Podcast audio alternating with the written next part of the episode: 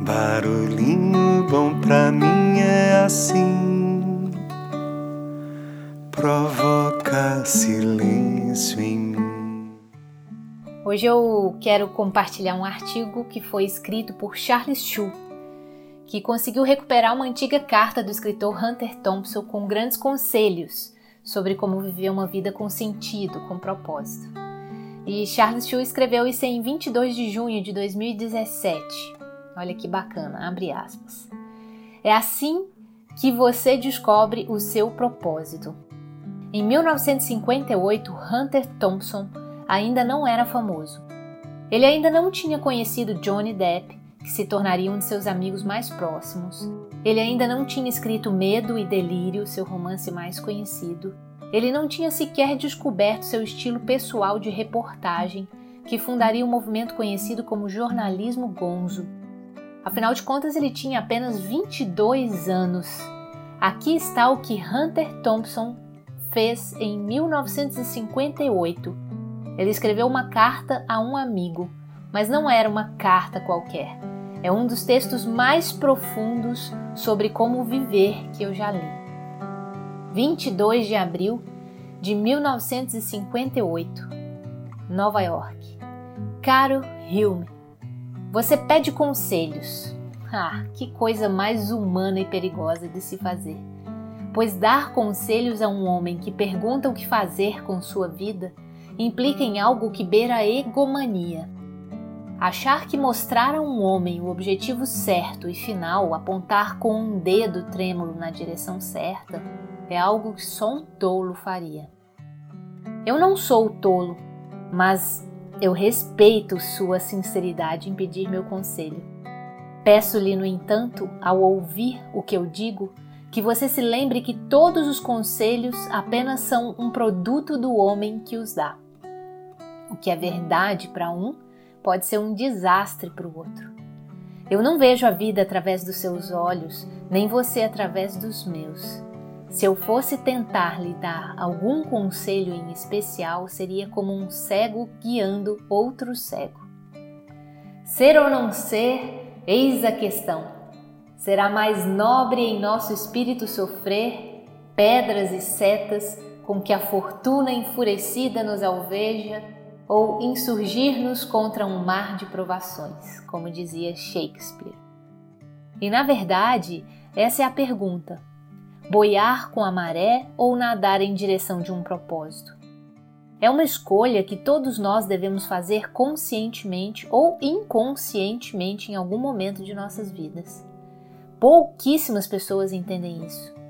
Pense em qualquer decisão que você já tomou que tenha influência no seu futuro. Talvez eu esteja errado, mas não vejo como poderia ser outra coisa senão uma escolha indireta entre as duas que eu mencionei boiar ou nadar. Mas por que não flutuar se você não tem objetivos? Essa é outra questão. É sem dúvida melhor boiar do que nadar na incerteza. Então, como um homem encontra um objetivo? Não um castelo nas estrelas, mas uma coisa real e tangível. Como pode um homem ter certeza de que ele não está em busca do paraíso perdido? O doce objetivo atraente que tem pouco gosto e nenhuma substância. A resposta, e de certa maneira a tragédia da vida, é que procuramos entender o objetivo e não o homem. Estabelecemos um objetivo que exige de nós certas coisas e fazemos essas coisas. Ajustamos-nos às exigências de um conceito que não pode ser válido. Digamos que você queria ser bombeiro quando jovem. Eu me sinto razoavelmente seguro em dizer que você não quer mais ser um bombeiro hoje. Por quê? Porque sua perspectiva mudou. Não é o bombeiro que mudou, mas você. Todo homem é a soma total de suas reações a uma experiência de vida. À medida que as suas experiências diferem e se multiplicam, você se torna um homem diferente, e, portanto, sua perspectiva muda. Isso nunca para. Cada reação é um processo de aprendizagem. Cada experiência significativa altera sua perspectiva. Então, seria tolice, não é mesmo? Ajustar nossas vidas às exigências de um objetivo que vemos de um ângulo diferente a cada dia? Como poderíamos esperar alguma coisa além de uma neurose galopante? A resposta, então, não deve passar pelos propósitos, pelo menos não com objetivos tangíveis. Haja papel para escrever a conclusão dessa história. Só Deus sabe quantos livros foram escritos sobre o conceito de homem e esse tipo de coisa. E só Deus sabe quantas pessoas pensam sobre esse assunto. Eu uso o termo só Deus sabe puramente como uma expressão. Não faz muito sentido tentar explicar para você de forma resumida, porque eu sou o primeiro a admitir minha absoluta falta de qualificação para sintetizar o sentido da vida em um ou dois parágrafos. Eu vou evitar a palavra existencialismo mas você pode mantê-la em mente como uma palavra-chave. Você também pode tentar uma coisa chamada o ser e o nada, como Jean-Paul Sartre, em outra coisinha chamada Existencialismo de Dostoiévski a Sartre. Apenas sugestões. Se você está realmente satisfeito com o que você é e o que você está fazendo, então fique longe desses livros. Não cutuque a onça com a vara curta. Voltando à resposta, como eu disse, colocar nossa fé em metas tangíveis seria, na melhor das hipóteses, imprudente. Então nós não nos esforçamos para ser bombeiros, nós não nos esforçamos para ser banqueiros, nem policiais, nem médicos. Nós nos esforçamos para ser nós mesmos. Mas não me entenda mal. Não quero dizer que não podemos ser bombeiros, banqueiros, médicos mas que temos que adaptar o propósito ao indivíduo, ao invés de adaptar o indivíduo ao propósito. Em cada homem, a hereditariedade e o ambiente se combinaram para produzir uma criatura com algumas habilidades e desejos, inclusive uma necessidade profundamente enraizada que de alguma forma sua vida tenha significado. Um homem tem que ser algo, ele tem que importar. No meu modo de ver, a fórmula funciona assim.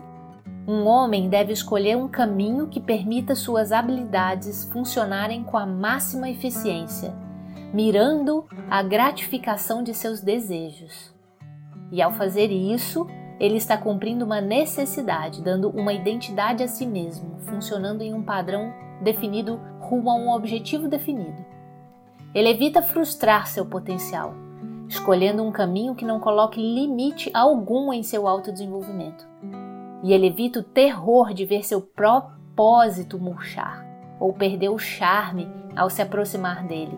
Em vez de se entortar para atender às necessidades do que ele procura, ele entorta seu propósito para se adaptar às suas habilidades e desejos.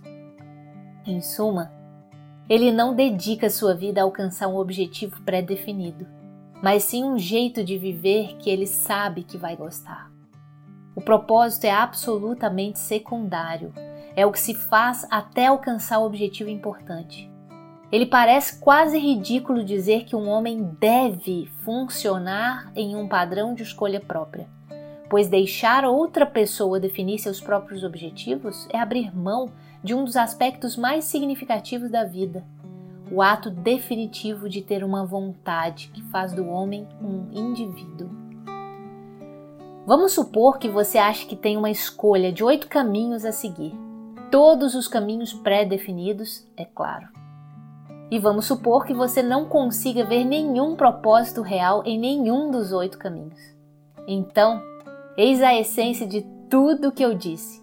Você tem que encontrar um nono caminho naturalmente não é tão fácil quanto parece.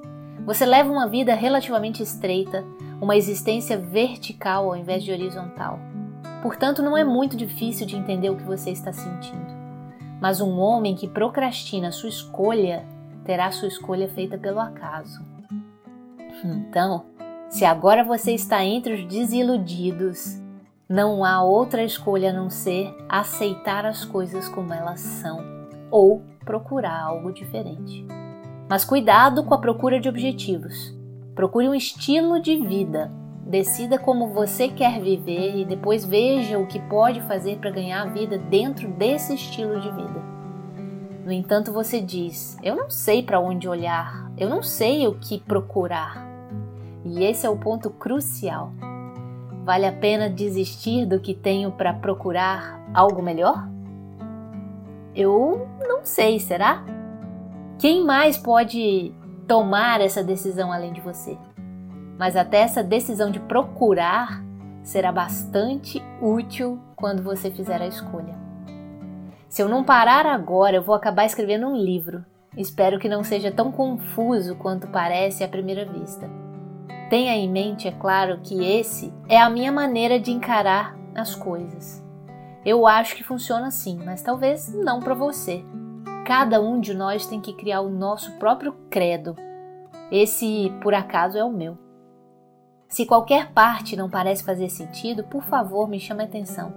Eu não estou tentando mandar você em busca de valhá-la, mas apenas indicando que não é necessário aceitar as escolhas que lhe são transmitidas pela vida como você a conhece. Há mais do que isso. Ninguém tem que fazer algo que não quer fazer para o resto da vida. Mas repito, se é isso que você acabou fazendo, por favor, se convença de que você tinha que fazê-lo. Você terá muita companhia. Por agora é só. Até a próxima. Eu continuo seu amigo Hunter. E eu encontrei essa joia em Letters of Note, uma bela coleção de 100 ou mais cartas particulares de figuras notáveis que vão de Kurt Vonnegut a Marlon Brando e até Abraham Lincoln, Gandhi, Rainha Elizabeth II, muito mais. Dê uma pausa do mundo da escrita, que é ciência pop e livros de negócios, e passe algum tempo com as cartas particulares e memórias de grandes homens e mulheres desse mundo. Há mais magia nas páginas do que você espera. Fecha aspas. Esse é Charles Chu, escritor nos Estados Unidos. E aí, que tal esse barulhinho bom, hein? E você já parou para analisar qual é o sentido da vida? Qual o propósito da sua vida? Qual o caminho que você quer seguir e que representa o seu ser? E aí, quem você quer ser? Deixe você com esse barulhinho bom. Barulhinho bom pra mim é assim, provoca silêncio em mim. Lá fora, só extrapola